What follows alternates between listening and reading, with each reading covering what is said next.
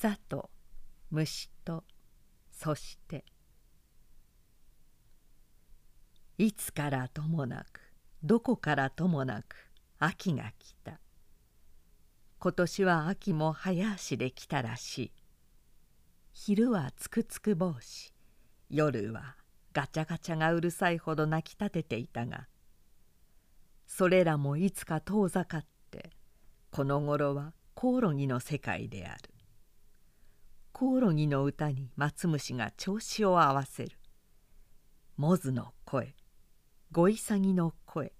ある日は「万歳万歳」の叫びが聞こえる。夜になるとどこかのラジオがキレキレに響く。柿の葉が秋の葉らしく色づいて落ちる。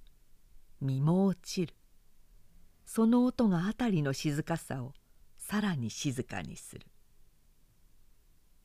蚊がハエがとても鋭くなった。声も立てないで触れるとすぐ刺すやぶか。ハエはほとんどいないけれども町へ出かけるときっと23匹ついてくる。たまたま誰か来てくれると意識しないお土産として連れてくる。彼らはハエたたきを知っている。打とうとする手を感じていち早く逃げる。命短い虫。死を前にして一生懸命なのだ。無理もないと思う。季節の移り変わりに敏感なのは植物では草。動物では虫。人間では独り者。旅人。貧乏人である。この点も私は草や虫みたいな存在だ。イナゴは群れをなして飛び交い田んぼ道は通れないほどのにぎやかさである。これに引き換えてアカガエルはあくまで孤独だ。草から草へ驚くほど高く飛ぶ。一匹飛んで赤ガエル。アリが行儀正しく最後のご奉公に勤しんでいる姿は時々机の上を歩き回ったり寝床を襲うたりして困るけれどそれは私に反省と勤労を教えてくれる。憎むべきはアブラムシだ。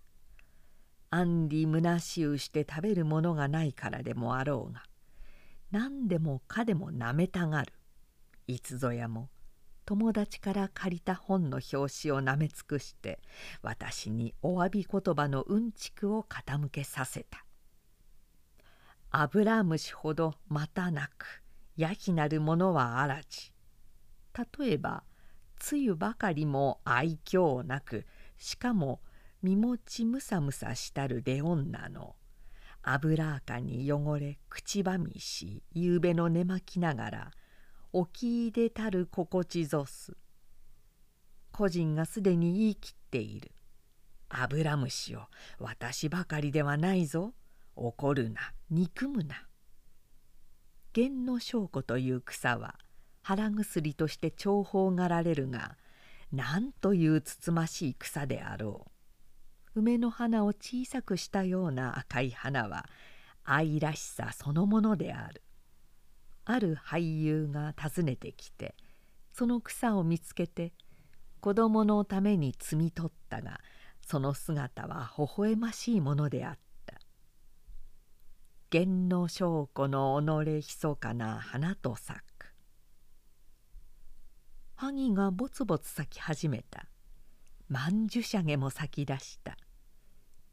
萩の花はチリと呼ばれているように曼珠沙華のように花としてはさまで美しくはないけれどなんとなく捨てがたいところがある。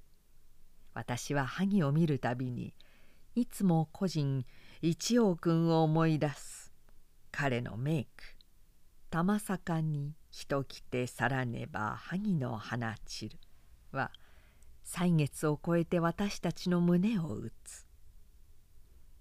今日はあまりの構成にそそのかされて金材を散歩した。そしてカルカヤを頂戴した。素朴な壺に投げ込まれたカルカヤの乱れ。そこには日本的単純の深さが漂っている。何の気もないところに測ることのできないものがある。露草の好ましさも忘れてはならない。毎朝ヘキルリの空へヘキルリの花畑仕事の邪魔にならない限りはそっとしておきたい。だんだん月が澄み渡ってくる。芋が肥え枝豆がおいしくなるにつれて月も清く明らかになる。とかく寝覚めがちの私は夜中に起きて月を眺める。有明月の肌寒い光が身にも心にも染み入って思い出は果てもなく広がる。果てもない空のように。欲しいな。一杯やりたいな。そんな時酒を求めないではいられない私は亡き胞細胞の寂しい句を口ずさむ。こんな良い月を一人で見て寝る。私にもひょいと下作一句浮かんだ。芭蕉王にはすまないが。